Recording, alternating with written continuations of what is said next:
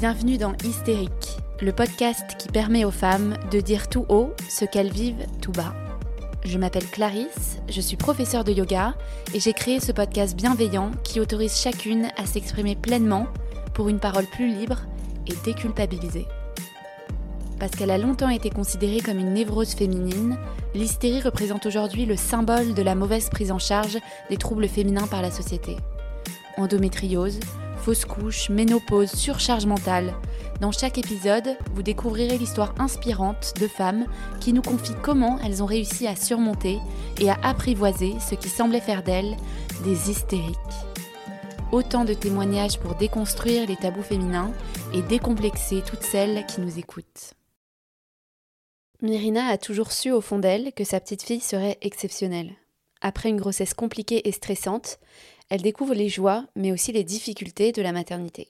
Petit à petit, elle commence à remarquer des particularités chez sa petite fille. Elle préfère être portée que marcher, ne regarde pas directement dans les yeux, répète les questions qu'on lui pose.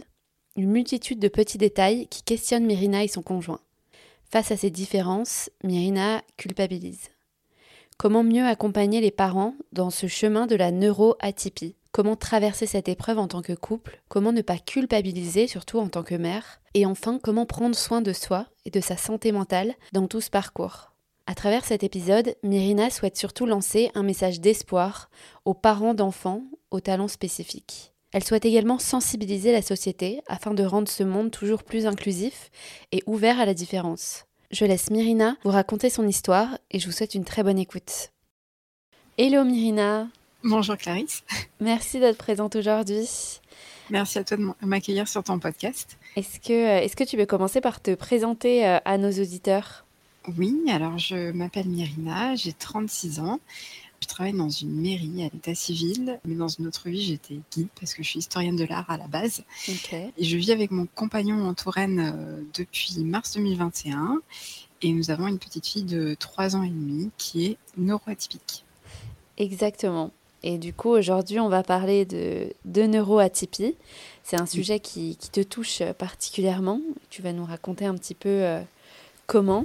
Est-ce que, est que tu peux nous dire rapidement euh, ce qu'est la, la neuroatypie? Oui, alors être neuroatypique, c'est un petit peu euh, percevoir les choses différemment, penser différemment. Alors ce qui peut être un petit peu euh, mal accepté sociétalement parce que du coup ce sont des personnes qui vont présenter des troubles. Alors on, range ça dans la catégorie de ce qu'on appelle les TED, c'est-à-dire les troubles euh, envahissants du développement. Et ça, recoupe plusieurs troubles. Donc, il y a ce qu'on appelle les TDAH ou les TDA. c'est tout ce qui est hyperactivité, les troubles 10. Donc, il y en a plusieurs. Il y a dyscalculie, dyspraxie, dyslexie, et j'en oublie sans doute encore. Euh, il y a tout ce qui est euh, haut potentiel, donc HPI, donc haut potentiel intellectuel ou haut potentiel émotionnel, euh, donc HPE, et aussi des troubles du spectre autistique qu'on appelle aussi TSA. Et donc, pour, en ce qui concerne les TSA, ça peut se traduire par des difficultés de communication, des difficultés relationnelles et avec aussi des intérêts très, très spécifiques. Ok, donc ouais, ça regroupe quand même pas mal de choses. Oui. Ah bah, tu, vas nous, tu vas nous expliquer un petit peu plus euh, en, quoi, en quoi, du coup, ça, ça concerne euh, ta petite fille. Tout d'abord, j'aimerais savoir euh, bah, ton rapport un petit peu à la maternité. Est-ce que tu as, toujours voulu être mère ou alors est-ce que ça t'est tombé un peu par hasard dessus? Non, je pense que j'ai toujours voulu être maman. En fait, j'étais un petit peu bercée par le récit, le super récit d'accouchement de, ma maman qu'elle me racontait souvent. Et je pense que oui, vers 9-10 ans, j'ai commencé à avoir euh, des pensées euh, comme quoi être, euh, être mère, c'était un accomplissement dans ta, dans ta féminité. Et, et voilà, bah, j'ai toujours voulu, je pense, avoir des enfants depuis très longtemps. Ouais. Et alors, tu es devenue maman à quel âge? Eh ben tard parce que j'avais, je suis tombée enceinte, j'avais 32 ans, donc en 2018, et j'ai accouché à 33 ans. Donc c'est pas très très tard. oui, C'est tard pour toi. Mais ce que j'imaginais, oui, voilà. ok. Et, euh, et pourquoi tard, du coup? Est-ce que tu imaginais plus tôt ou tu as voulu plus tôt et ça s'est pas fait? Oui, moi je voulais plus tôt, mais en fait mon compagnon, lui, il n'était pas prêt. Donc, euh, donc du coup, euh, j'ai pas, on n'a pas fait un enfant tout de suite. Ok, ça marche. Et alors, comment comment s'est passée ta grossesse? Eh ben, comment dire pas du tout de la manière que je pensais. En fait, j'avais une vision un peu idéalisée de la maternité, un peu, comment dire, oui, c'est ça, idéalisée avec le fait d'être célébré parce que tu portes la vie. Et, et ça s'est pas du tout passé comme ça, parce que dès les, les, les, premiers mois, en fait, j'ai eu des nausées et vomissements à peu près jusqu'au sixième mois. Donc, je pense, voilà, c'est ce qu'on appelle l'hyperémèse. Donc, euh, enfin, en tout cas, ça, ressemblait très fortement à de l'hyperémèse, donc c'est-à-dire, euh, voilà, ces nausées euh, qui, qui partent pas. et donc, j'étais un petit peu déprimée à cause de ça sur mon premier trimestre. j'ai commencé à en profiter vers la fin du sixième mois. Et à ce moment-là, on m'a diagnostiqué un tapet gestationnel. Euh, et d'autres choses. En fait, pour ma fille, elle avait cassé sa courbe de croissance parce que moi, contrairement à la plupart des personnes qui ont un diabète gestationnel, en fait, je prenais plus de poids et ma fille non plus. Et puis, on m'a demandé de faire des examens complémentaires et euh, vers 31 euh, SA, donc hyper tard, parce que fait, ma fille n'avait qu'un seul rein. Alors ça, c'est une grossesse sur mille, donc un enfant qui peut présenter un rein unique. Donc c'est rare, mais pas tant que ça. Ouais. Et, ce qui euh, en soi est pas non plus euh, catastrophique, non, j'imagine? Non, non, non, non, non, euh, non, non, je, je c'est pas du tout catastrophique. Moi, j'ai une maman qui travaille dans le médical, donc je savais qu'on pouvait vivre avec un seul rein. Mais en fait, c'est ce qu'ils appellent une malformation fétale. Et donc, on te fait faire tout un tas d'examens, amniosynthèse, cariotype ADN, prélèvement de liquide amniotique. Donc, ah c'est des examens, quoi. Voilà, un petit peu envahissant avec euh, une prise en charge euh, psychologique euh, qui est proche du néant et zéro accompagnement avec effectivement aussi menace de d'interruption de grossesse. Enfin bref, quand, quand tu sais pas les résultats, c'est un peu compliqué. Donc nous, ça s'est bien terminé, mais jusqu'à la fin, en fait, j'ai redouté les dernières échographies que j'avais parce que j'en ai eu plus que la normale. Euh, parce que euh, j'avais peur qu'on me dise que ma fille n'avait pas remonté sa courbe de croissance. Donc jusqu'à la fin, entre la glycémie à contrôler, euh, plus plus ça, je j'ai pas trop profité en fait vraiment de ma grossesse. Ouais, beaucoup de stress. Oui, beaucoup, beaucoup d'angoisse. T'as passé plus de la moitié de ta grossesse à vomir, quoi. Oui. C'est quand même c'est quand même horrible.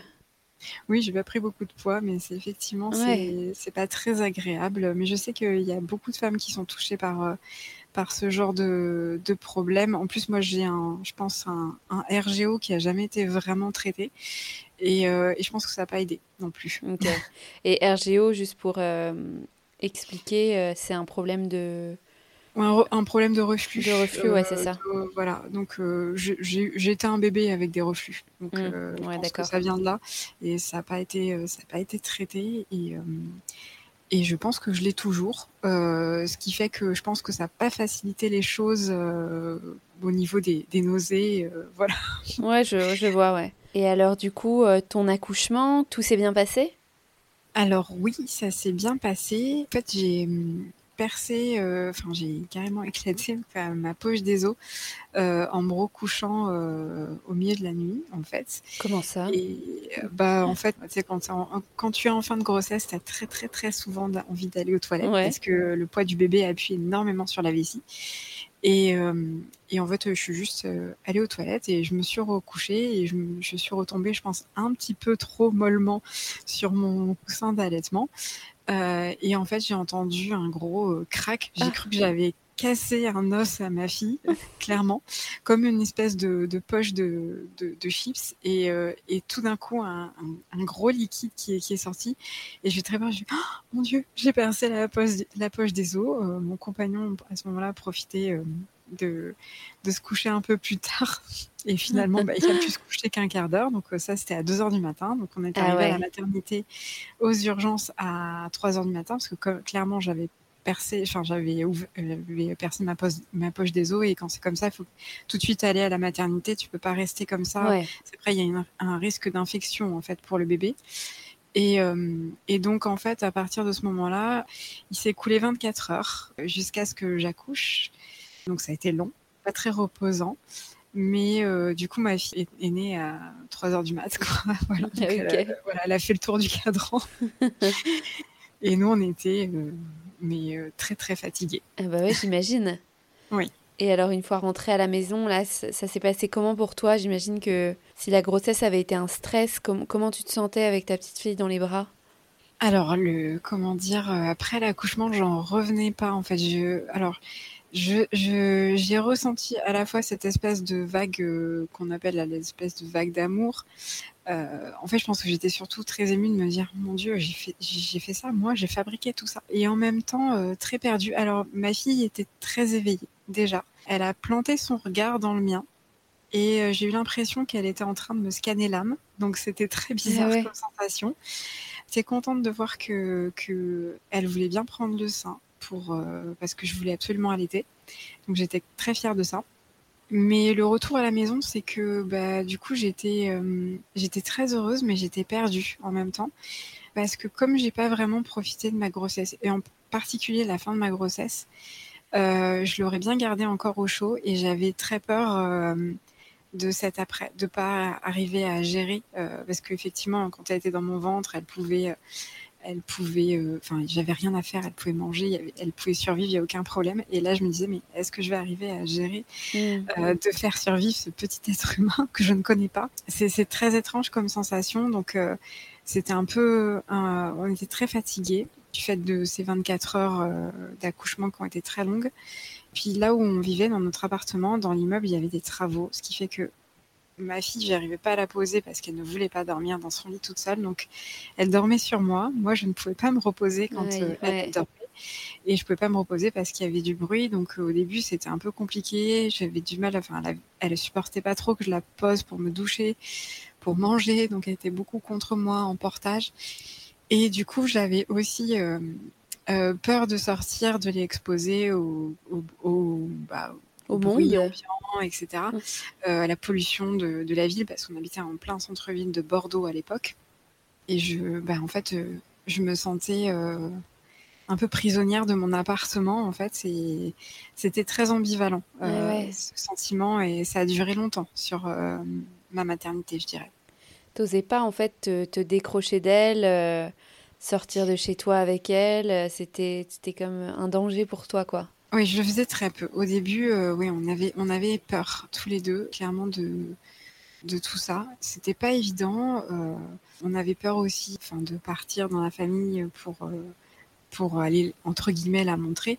bref, au début, on, est, on était beaucoup repliés sur nous-mêmes. Mmh. Euh, je pense qu'avec le recul, c'était pas forcément une bonne idée. Mais euh, bon, quand on débute, c'est ton premier. En plus, il faisait très très chaud à cette période-là. Et euh, bah, clairement, c'était la fournaise dans l'appartement et mmh. dehors, donc c'était pas le bon moment pour la sortir. De toute façon, il faut faire comme on le sent. Hein. Si on sent pas de, de sortir avec, bah, on prend son temps, quoi. Oui, voilà. Et euh, tu avais, du coup, j'imagine, des rendez-vous euh, pédiatres, etc. Euh, euh, quand c'était vraiment un nourrisson, ils avaient tout était en ordre, quoi. Même son histoire de, de rein, qu'est-ce qu'on te disait? Oui, alors j'avais eu un rendez-vous avec une pédiatre néphrologue qui était super au, CH, au CHRU pardon, de, de Pellegrin. Qui, qui, qui, vraiment avait fait un premier rendez-vous en anténatal euh, pour vérifier et qui avait euh, expliqué un petit peu comment ça allait se passer la suite. Et vers euh, ces trois mois, peu avant ces trois mois, ma fille, on lui a fait une, échographie. comment dire justement du, des reins et après aussi du bas ventre pour voir comment ça se passait et l'idée c'était de vérifier en fait jusqu'à ces deux ans que son rein grandissait comme il fallait en même temps qu'elle quoi et euh, donc on appelle ça un rein hypertrophié, c'est-à-dire un rein unique hypertrophié, donc il est plus grand que la normale, et donc il faut qu'il suive la courbe de croissance de l'enfant. Mmh. Euh, et donc, euh, il nous avait donné des conseils comme faire attention à pas trop lui donner de protéines le soir, enfin, des conseils de base, mais elle n'avait pas de traitement particulier. D'ailleurs, elle n'a toujours pas de traitement particulier. Et, et en fait, bah, là, sur les derniers examens qui ont été faits, tout va bien. Donc, il n'y a pas, là, le prochain examen, c'est pas avancé 5 ans. Ok. donc, euh, donc il n'y a euh, pas de recommandation particulière. C'était plutôt la grossesse qui était stressante, mais finalement, euh, l'après, il n'y avait rien d'alarmant, quoi. Non, non, non. pas de ce côté-là, non. et, justement, à partir de quel mois, toi, tu as commencé à te poser des questions sur, euh, sur ta petite fille, euh, mais alors concernant toute autre chose, quoi?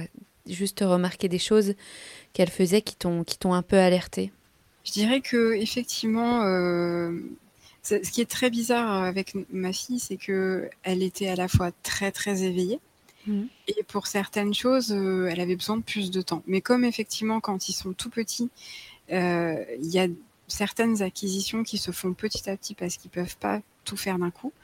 Euh, notamment, par exemple, ils peuvent pas faire la marche et le langage. C'est l'un ou l'autre parce que le cerveau, euh, leur cerveau est, pas programmé pour faire ces deux choses en même temps. Euh, J'étais pas trop inquiète, mais c'est vrai que quand on a commencé à la faire garder par une nounou, je me souviens que elle, alors elle savait se retourner, mais disons qu'elle commençait vraiment à se retourner pleinement de son plein gré sans trop d'aide vers neuf mois. Et elle osait pas trop explorer, euh, même si elle faisait du quatre pattes, euh, autour d'elle. En fait, c'était vraiment un cercle très très restreint. Mmh. et elle a vraiment commencé à l'explorer un petit peu plus loin vers ses 10-11 mois. Mais encore une fois, j'étais pas inquiète du tout. puis elle galopait vachement en faisant son quatre pattes. Mais vers 12-13 mois, en fait, elle a commencé d'abord à parler. Ses premiers mots, c'était euh, crocodile et, et, quoi ça Pour dire c'est quoi ça euh, Voilà, puis il y avait son ours Pépin aussi. Euh, donc, du coup, elle, elle, disait quelques mots, mais c'est vrai que. Il y avait des petites choses, je me posais des questions. Je, je suivais beaucoup, et je suis d'ailleurs toujours, ce compte d'une orthophoniste qui, qui est super, qui s'appelle, enfin maintenant son compte s'appelle Daroni Food Club. Euh, Manon, euh, qui euh, en fait c'est aussi beaucoup spécialisée dans les troubles de l'oralité chez l'enfant. Et j'avais pas mal échangé avec elle, et donc c'est vrai que peut-être au début peut-être que je me stressais un peu trop, mais j'avais l'impression de voir des choses. Et mais je savais pas trop comment mettre mon doigt dessus. Et puis c'est vrai que on mettait euh, un petit peu sur le dos du Covid parce que voilà, après on a eu ah bah oui, ouais ouais. Euh, comment dire les confinements successifs.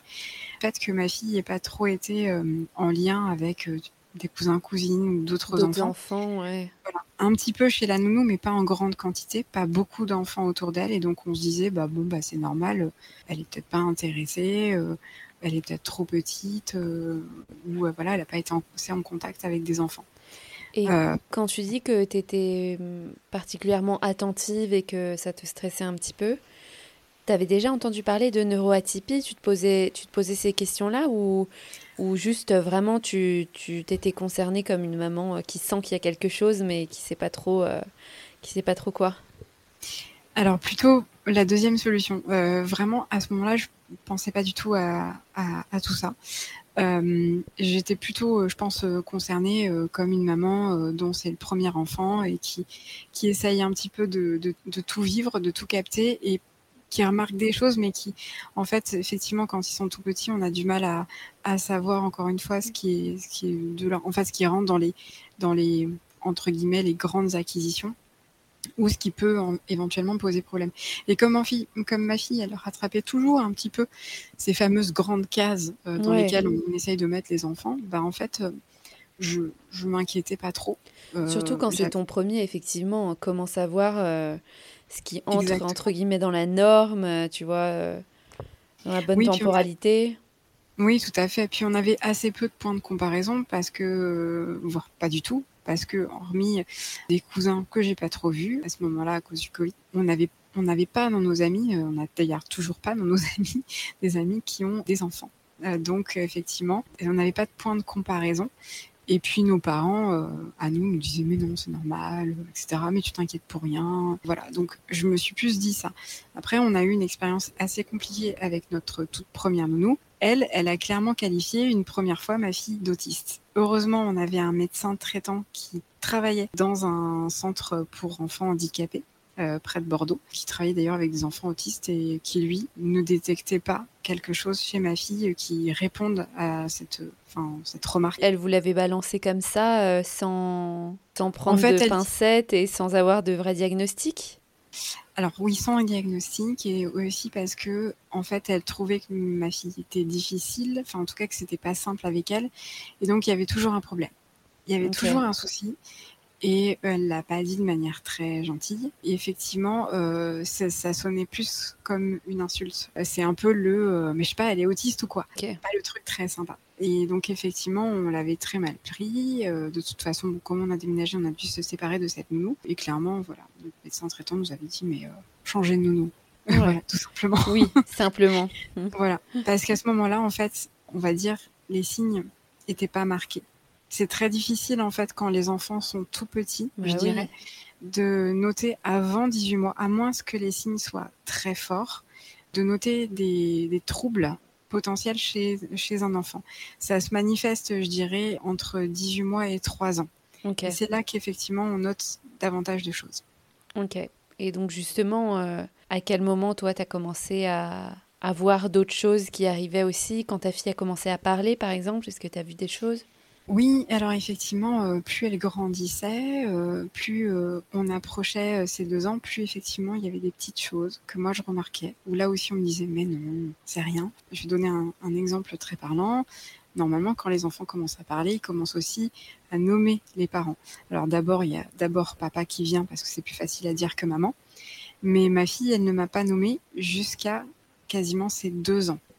Donc c'était très difficile à vivre pour moi. Alors même si on était beaucoup ensemble. En fait, euh, a priori, il y a certains enfants qui, quand ils sont beaucoup avec l'un des deux parents, euh, qui ne le nomment pas parce qu'en fait, ils n'ont pas besoin.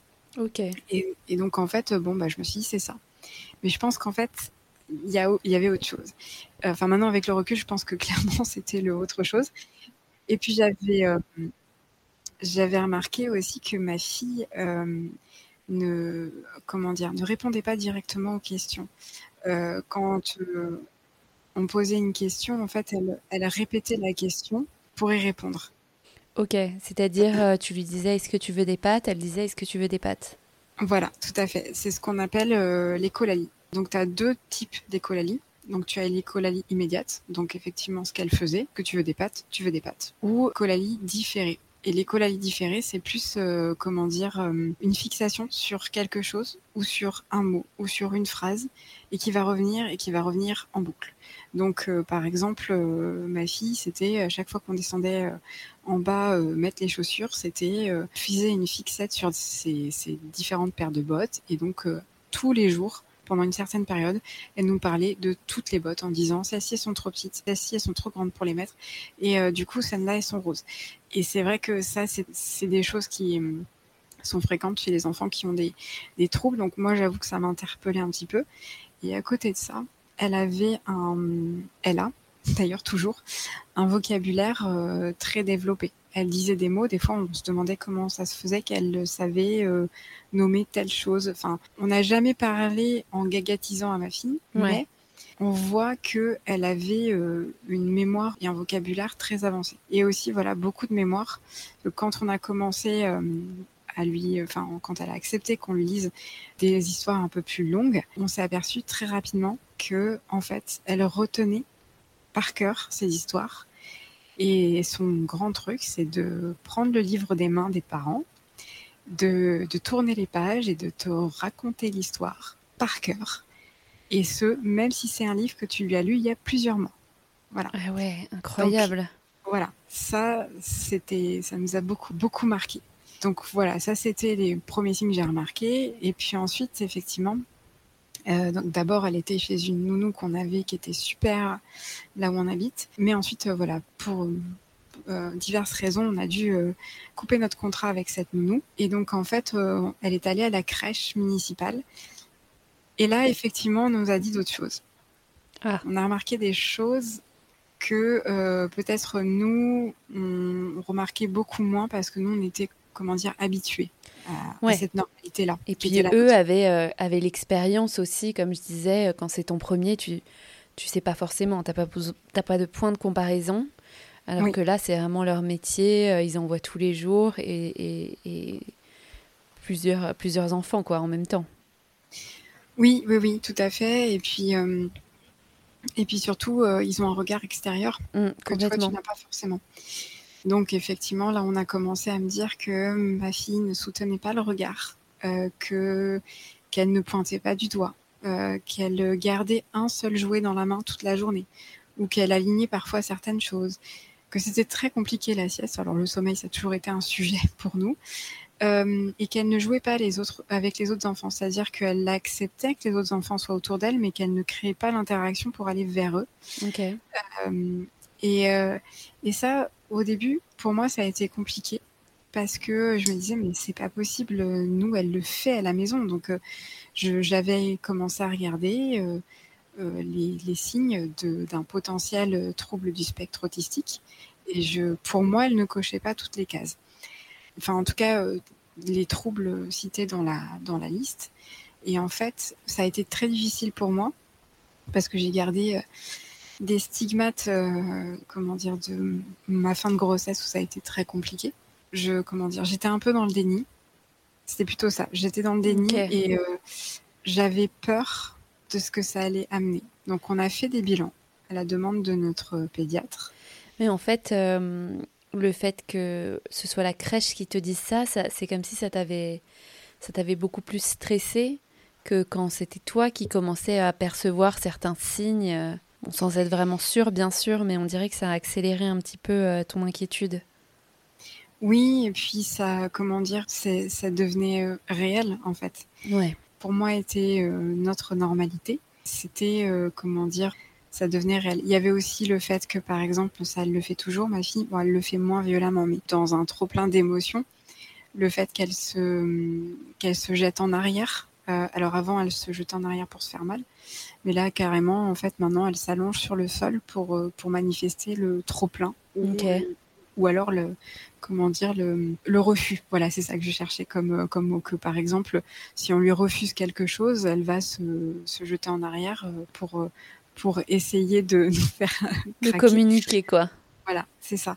Donc euh, donc voilà, et c'est vrai que à ce moment-là, on a fait donc ça c'est entre mai et juillet 2022 un bilan euh, sensoriel chez une psychomotricienne et un bilan euh, orthophonique chez une orthophoniste qui ont rien révélé de particulier en fait.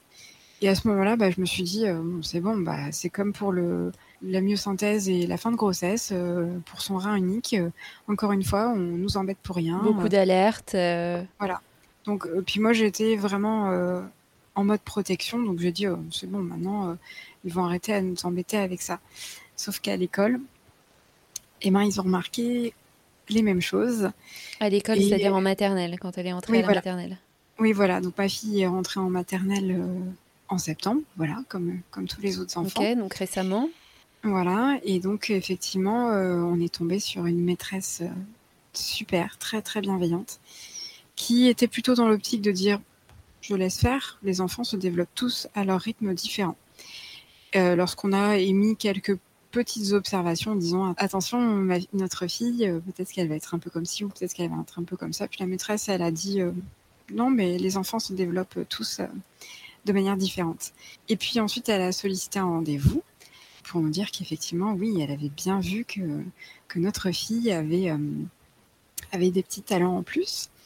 Et euh, en fait, euh, l'école nous a proposé une réunion pédagogique avec plusieurs, donc avec la maîtresse, avec l'ETSEM qui est dans la classe de notre fille, avec la psy qui suit notre fille, avec l'orthophoniste et la psychomotricienne qui l'ont vu, la directrice, la, psychologue scolaire et une personne référente, euh, comment dire, dans le département sur euh, les troubles du spectre autistique. Puis aussi nos médecins traitants, la pédiatre et le médecin traitant ont envoyé des bilans. Voilà. Donc, euh, alors certaines personnes ne pouvaient pas être là, mais au moins voilà, on a vu un ensemble. Et effectivement tout ce qu'ils nous ont décrit avec leur regard extérieur, puis leur regard aussi de personnes euh, euh, travaillant avec euh, des enfants depuis plusieurs années, ayant observé plusieurs types d'enfants, nous ont, enfin, en tout cas, ça nous a confirmé que oui, on penchait bien vers un trouble du spectre autistique parce qu'il y avait clairement des choses pour lesquelles nous on était habitués, mais que notre fille elle fait et, et on, enfin voilà, on est sorti de ce rendez-vous en se disant oui, on est en plein dedans. Ok. Et c'est comme ça. et alors, comment ça, qu'est-ce, qu'est-ce qui s'est passé toi après euh, Comment tu l'as pris cette cette annonce, même si je vois bien qu'il y avait plein de signaux en amont qui t'alertaient aussi un petit peu, mais c'est différent aussi d'avoir un, un, diagnostic, entre guillemets, même si c'est pas un diagnostic médical à proprement parler.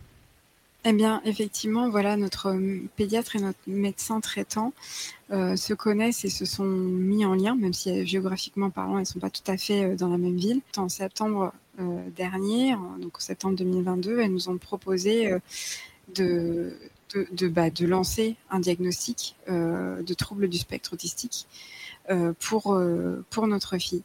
Donc, on s'en doutait, mais ça a été très difficile pour nous deux. Ça a été un choc de se dire bon, eh ben on va là-dedans.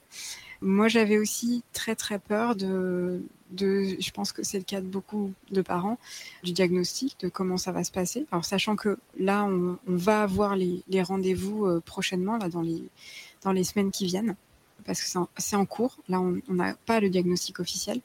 C'était très difficile. Moi, j'étais dans le déni. J'ai eu besoin de passer par une phase d'acceptation. Je pense une sorte de phase de deuil, euh, je dis bien avec des gros guillemets, de l'enfant valide. Euh, de se dire que bah voilà, on a on a un enfant qui euh, est euh, extraordinaire. Je veux dire extraordinaire, c'est-à-dire qu'il y, a un petit truc en plus quoi. je dis pas forcément que, que, mon enfant en particulier est extraordinaire par rapport aux autres, mais en tout cas, je parle plutôt de quelque chose qui, qui sort de l'ordinaire, qui est un enfant avec des talents. En plus, je préfère parler de talent que de différence ou de handicap. Ou de atypie. Je trouve que l'atypie aussi, c'est assez dur euh, comme terme. Voilà. C'est ça.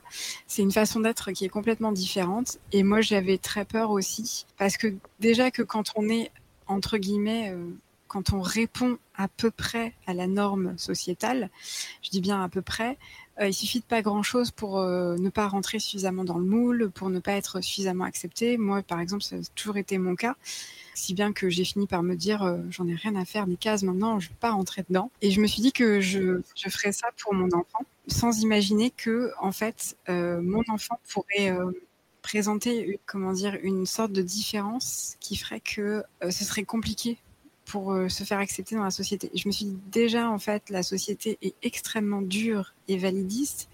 Comment je vais faire pour faire en sorte que mon enfant hmm. ne, ne, ne, soit pas... Ne euh, subisse pas ça, quoi. Euh, impacté par tout ça, ou en tout cas, ne souffre pas de cette potentielle différence en fait qu'il peut avoir parce qu'on sait très bien que la société actuelle tout type de différence c'est compliqué, hein, que ce soit euh, de genre, euh, de, sexualité, de comment dire, euh, de, couleur de peau, de religion, c'est compliqué, de handicap aussi. Alors là, j'avoue que j'ai eu une phase où j'ai eu beaucoup d'angoisse et de peur, mmh.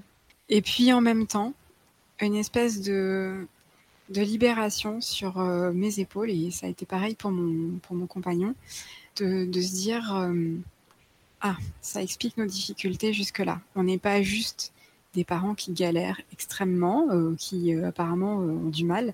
non, on a, il y a quelque chose qui explique nos difficultés sur le sommeil, sur tout un tas de choses au quotidien, et potentiellement on va finir par avoir une réponse et peut-être aussi de l'aide pour pouvoir accompagner notre enfant. Et ça, ça, j'avoue que ça nous a soulagé, un petit peu euh, tous les deux. Ouais, c'est ça, c'est avoir les clés aussi pour euh, mieux communiquer avec elle, mieux la comprendre. Euh. Oui. Et est-ce que ça a changé quelque chose dans ta relation avec ta fille? J'ai toujours beaucoup culpabilisé parce que voilà, j'ai une maternité. je pense que je suis passée par une dépression du postpartum qui n'a pas été détectée, qui s'est mis en place dans les semaines qui ont suivi mon accouchement et qui qui n'a pas du tout été diagnostiquée.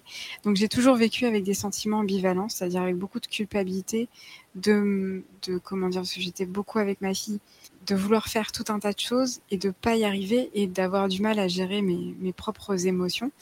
Donc je me suis toujours euh, beaucoup comparée, en plus c'est pas bien du tout, mais avec euh, ce qu'on voit sur Instagram. Et je me voyais un petit peu, euh, je me vois toujours des fois aussi, encore comme une maman un petit peu défaillante et j'ai toujours essayé de la rassurer, donc de répondre à cette euh, norme aussi, cette nouvelle norme de, de la parentalité positive ou bienveillante.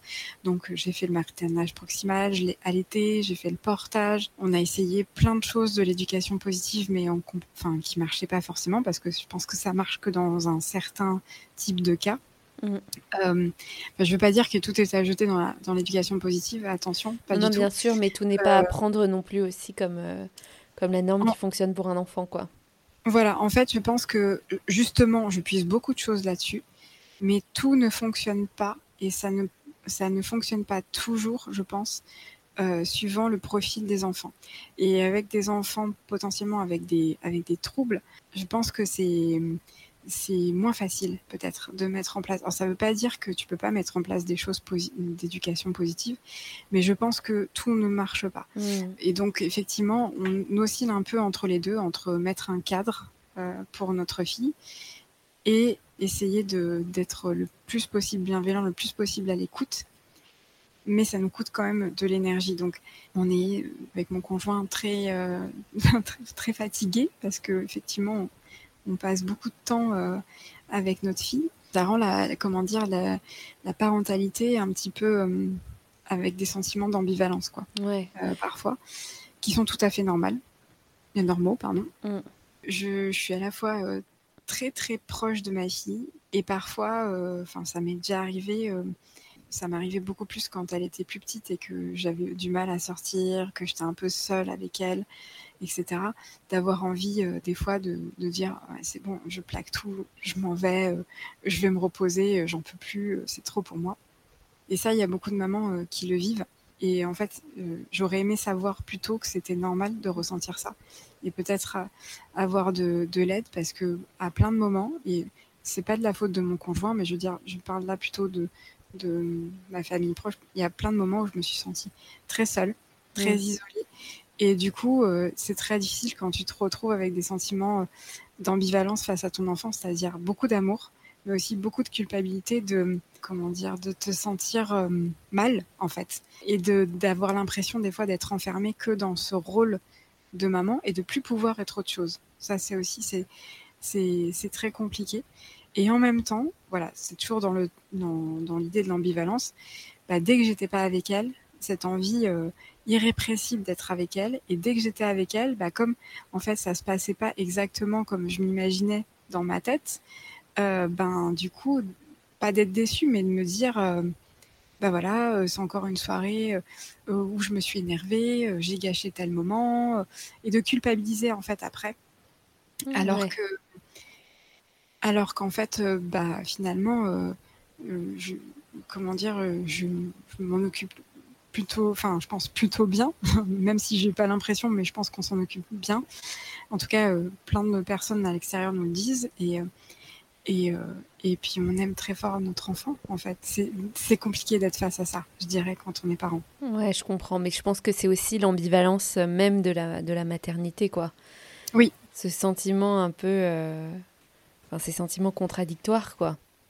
Oui, tout à fait. Et puis c'est d'autant plus, euh, euh, je dirais, difficile pour moi parce que euh, j'ai toujours voulu être maman. J'ai longtemps espéré être maman. Je pensais que comme j'aimais beaucoup les enfants, ce serait inné chez moi. Et en fait, la maternité, c'est pas inné. C'est aussi comme par exemple l'allaitement. Je pensais que ça allait couler de source. Et en fait, pas du tout. Et finalement, être parent, ça s'apprend. C'est un apprentissage qui se passe entre l'enfant et, et le, jeune parent. C'est pas quelque chose qui. Alors, il y a sans doute des personnes pour qui c'est pouf, ça arrive d'un coup. Mais moi, ça n'a pas été mon cas. Donc, c'est une relation qui s'est construite euh, sur le long terme et aussi des sentiments euh, euh, d'amour profond qui se sont construits sur le long terme. J'avoue, je pense pas ressenti cette énorme vague que certaines mamans ressentent d'amour immense, irrépressible. Moi, ça s'est construit dans le temps. Mais finalement, je me dis, bah, nos liens sont très forts parce que ça s'est construit dans le temps, mais finalement, on a appris à se connaître. Et c'est ça aussi, la parentalité, c'est apprendre à, se connaître petit à petit. Oui, bien sûr. Et justement, euh, par rapport à ton conjoint, comment, comment cette, euh, cette nouvelle euh, impacte ton couple et la gestion de ton enfant au quotidien? Eh ben, ça nous impacte beaucoup. Alors, j'ai la chance d'avoir un conjoint qui est très impliqué, c'est-à-dire qu'il n'y a pas du tout la vision du, enfin, comment dire, je dirais que j'ai un, conjoint qui a été élevé par, par des femmes, donc qui a le point de vue féminin très marqué. Donc pour lui, c'est normal de, de faire autant que moi. Et donc, il est très, très impliqué, euh, aussi bien euh, voilà, dans, tous les aspects euh, de notre parentalité, les trucs cool comme les trucs moins cool, les, rendez-vous médicaux, les nuits aussi. Et donc, effectivement, on a traversé de nombreux passages difficiles parce que notre fille ne dort pas bien depuis le départ. Pas facile. Voilà, elle a un déficit. En fait, c'est les enfants qui ont des troubles du spectre autistique. C'est 60% de ces enfants euh, présentent en fait euh, des, des euh, déficits en mélatonine. Donc, l'hormone qu'on produit naturellement pour passer du jour à la nuit et donc du coup de, l'éveil au sommeil. donc, c'est très compliqué. Et donc, effectivement, euh, la pire des tortures quand on est jeune parent, c'est de ne pas dormir. Et donc effectivement, ça engendre une fatigue qui est immense sur le long terme. C'est là où on se comporte euh, moins bien avec son conjoint et aussi des fois avec son enfant parce qu'on n'en peut plus et qu'on est fatigué. Ça a été euh, très compliqué, c'est parfois toujours très compliqué. On s'est mis en relation avec une, maman qui a un petit garçon qui a justement des TSA et elle nous a donné ce chiffre qui fait un petit peu froid dans le dos c'est qu'il y a quand même 60% des couples d'enfants ayant des troubles euh, neuroatypiques qui se séparent. Donc c'est un chiffre énorme. énorme. Voilà, ça montre à quel point en fait les couples se retrouvent vraiment seuls, pas accompagnés du tout. Alors déjà que de base, la santé mentale des parents et l'accompagnement des parents, c'est absolument pas ça dans la parentalité. C'est, enfin, on commence à en parler, mais vraiment euh, c'est toujours un peu tabou. Mais je dirais que pour euh, pour les, enfants, euh, les parents qui ont des enfants euh, avec des talents spécifiques, eh ben, on est encore plus isolé et c'est encore plus tabou. Je trouve ça dingue parce que, en fait, il n'y a pas de, de, mise en lumière des difficultés que tu peux traverser. Mm. Parce qu'on s'occupe beaucoup de l'enfant, mais on ne s'occupe pas des parents. encore une fois, je veux dire, ça, ça touche les deux côtés. Hein.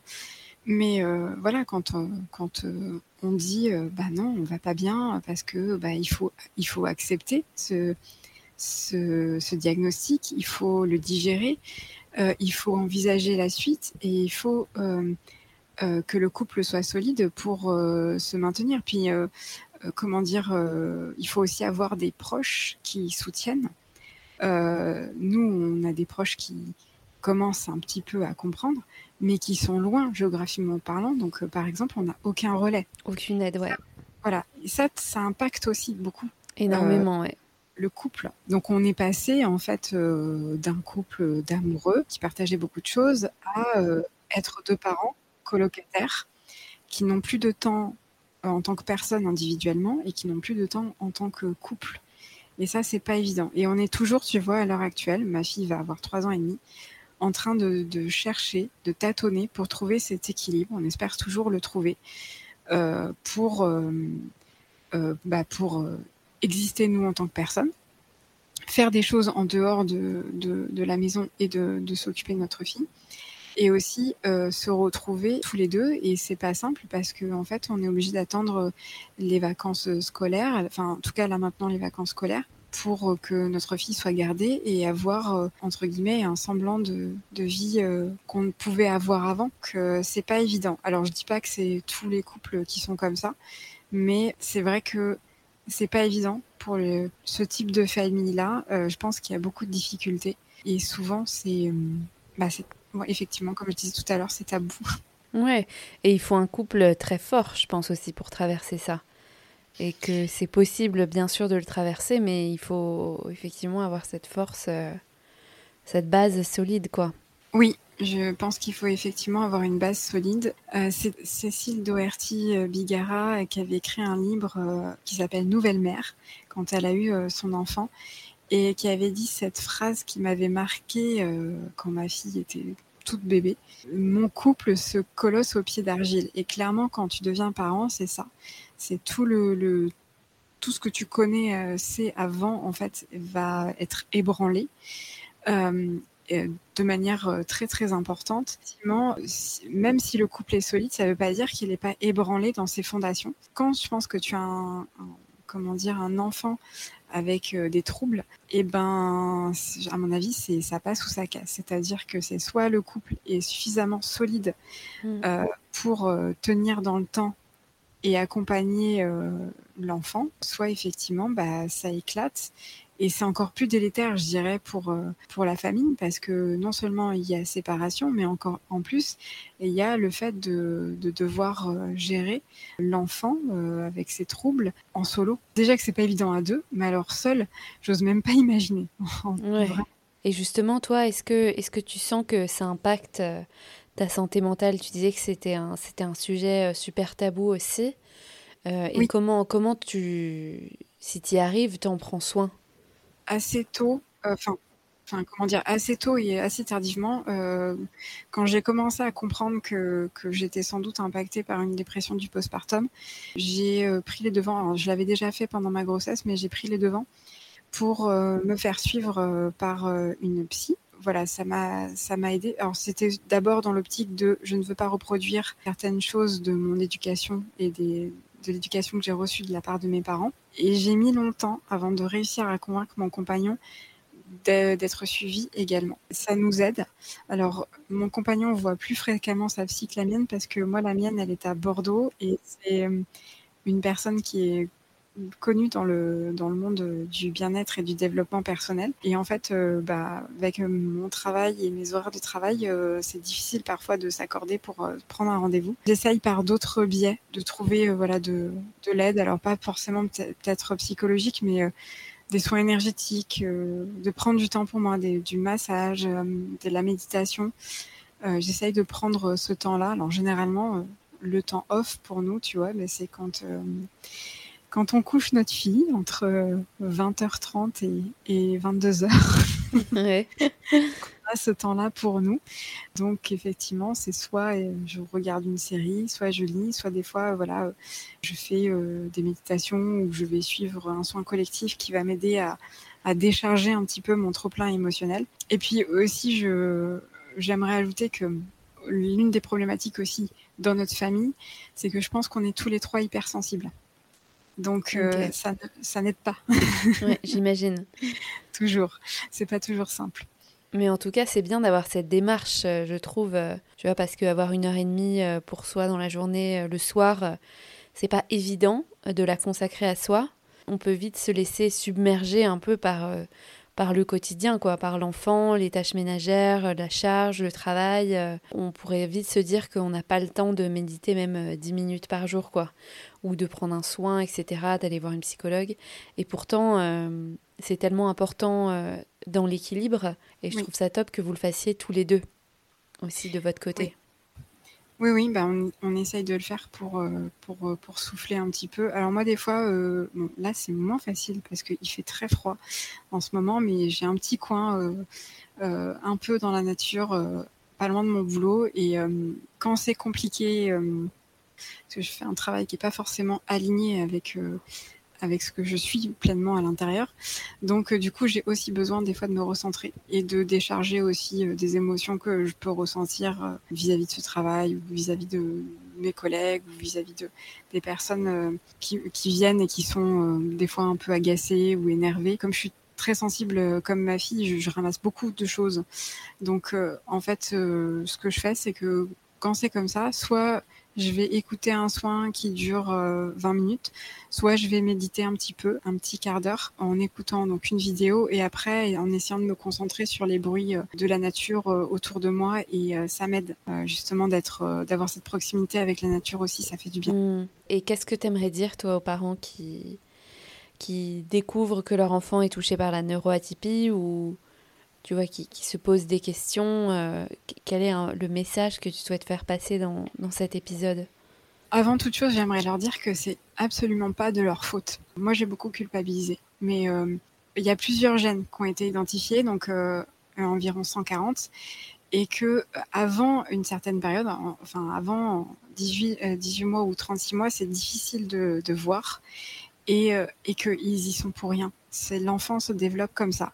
Donc c'est soit effectivement un développement qui est lié à des, causes génétiques qui viennent des parents, soit c'est, euh, ils appellent ça un développement génétique de novo, c'est-à-dire l'enfant va développer des gènes qui potentiellement vont, devenir euh, des potentiels troubles autistiques plus tard, mais c'est lié au, développement euh, du fœtus et ça n'a rien à voir en fait avec avec des choses qu'ont pu faire ou non les parents. Euh, donc c'est pas de leur faute. Il y a environ plus d'une personne sur 100 qui est touchée par un trouble du spectre autistique. Enfin, en tout cas, moi, c'est ce qui en ce qui me concerne. Euh, donc, ça fait 650 000 personnes en France. Et, que, en fait, on est beaucoup plus nombreux qu'on ne croit. Euh, moi, en, parlant un petit peu autour de moi, je me suis rendu compte que finalement, il y avait plein de parents euh, qui avaient des enfants avec euh, des talents spécifiques, qu'il faut pas hésiter à se rapprocher donc de parents ou d'associations, surtout quand ça nous tombe dessus, pour échanger avec d'autres personnes et, du coup se rendre compte qu'on n'est pas les seuls à avoir traversé ces choses-là, de d'en parler à, ses proches, donc aux grands-parents pour euh, ne pas se sentir euh, isolé, parce qu'on peut se sentir seul, perdu, isolé. Euh, voilà, de ne pas hésiter à, se renseigner, à aussi à se former. Alors effectivement, il y a plusieurs centres de recherche autistique, ce qu'on appelle les CRA. Il y en a un dans chaque région. Et on peut se former, assister à des conférences et c'est gratuit c'est ouvert à tous. Donc, c'est des formations pour les proches aidants. Et ça peut, euh, je pense, euh, donner beaucoup de comprendre le fonctionnement de notre enfant, prévenir les crises ou en tout cas accompagner les, les, les, crises, euh, les tempêtes émotionnelles, etc. Qu'on a la chance d'être parents d'enfants magiques avec des talents incroyables et que grâce à eux, en fait, on peut peut-être ouvrir la voie et comment dire, faire en sorte de, de changer un petit peu le regard euh, de la société qui est très validiste, donc de la rendre plus in inclusive. Effectivement, j'aime beaucoup cette citation euh, d'André Stern qui dit que les enfants sont des géants. Et effectivement, je pense que euh, quand on a un enfant euh, magique comme, euh, comme ma fille, on est obligé de se mettre à leur niveau pour euh, voir le monde à travers leurs yeux. C'est un enseignement euh, très puissant. On peut apprendre plein de choses grâce à eux. Moi, je travaille énormément, enfin ma fille me fait travailler énormément sur moi-même parce que de toute façon, un enfant, ça vient en miroir te montrer ce que tu as besoin de travailler aussi. Et effectivement, grâce à nos enfants, on peut peut-être lever euh, le tabou euh, de bah, ce fameux silence, des difficultés qu'on peut vivre une fois que les portes sont fermées euh, dans les foyers euh, des familles. Et puis, euh, et puis, vous êtes des parents formidables avec un enfant magique, extraordinaire. C'est une parentalité qui est pas simple, mais elle est, elle est riche. Voir le monde à travers leurs yeux, c'est pouvoir poser un regard sur des choses qu'on n'aurait peut-être pas vues s'ils n'étaient pas là. Oui, c'est c'est vraiment très très un enseignement très très puissant. C'est en fait voilà les les hauts sont très hauts, les bas sont très bas, mais malgré tout, quand on se concentre sur le positif, eh ben c'est aussi euh, quelque chose de de très enrichissant au quotidien. C'est un beau message. Merci beaucoup Myrina euh, pour ton histoire et pour ce, ce témoignage euh, qui j'espère aidera aidera beaucoup de, de, parents, de personnes bah, qui se trouvent dans cette situation-là, et puis aussi pour euh, euh, celles et ceux qui ne sont pas du tout concernés, mais qui pourraient être sensibilisés aussi à cette question-là de la neuroatypie. Je pense que c'est important, comme tu disais, pour, pour une société plus inclusive. On va terminer par la, la, petite question traditionnelle. Quel sujet féminin tu souhaiterais qu'on qu aborde dans un prochain épisode qui, selon toi, n'est pas encore assez traité aujourd'hui? Alors c'est difficile parce que tu as traité beaucoup de sujets euh, mmh. qui m'intéressaient. Euh, J'en ai noté plusieurs, mais euh, comment dire, euh, peut-être parler du handicap chez les femmes pour rebondir sur effectivement ce qu'on disait précédemment pour aider à, faire porter un regard plus inclusif sur le handicap visible ou invisible qui touche les femmes. Et effectivement aussi peut-être la modification du SPM ou du retour de l'endométriose après la grossesse parce que parfois c'est encore plus difficile ou encore plus marqué. Moi, par exemple, en écoutant ton épisode sur le SPM euh, de la semaine dernière, eh bien, je, moi, je me suis aperçue que euh, suite à ma grossesse, euh, je vivais plutôt du TDPM, justement, très difficile à vivre. Et c'est pas simple. Et effectivement, je ne savais pas, mais après la grossesse, ça peut se modifier aussi. Ouais, complètement. Et euh, bah, si vous comprenez pas ces termes, je vous invite à écouter du coup cet épisode euh, sur le SPM. en tout cas, merci beaucoup Myrina. Je me note toutes ces idées d'épisodes. Et, merci à toi. Et je te souhaite plein de belles choses pour la suite, plein de belles choses pour ta petite fille, pour ton conjoint et toi. Merci beaucoup. Et je sens que vous êtes en, bonne voie de, de trouver un, un, juste équilibre pour vous trois. Bon, on espère. Merci en tout cas euh, de m'avoir permis de témoigner et, j'espère que ça pourra aider euh, d'autres familles. Ouais, j'en suis sûre. Merci beaucoup Myrina, à bientôt. À bientôt Clarisse, merci.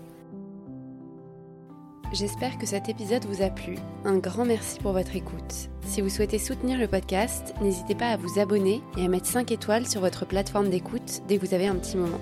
Vous pouvez également me laisser un commentaire ou me contacter directement sur le compte Instagram hystérique.podcast pour partager votre histoire et à votre tour libérer la parole. Je vous dis à la semaine prochaine.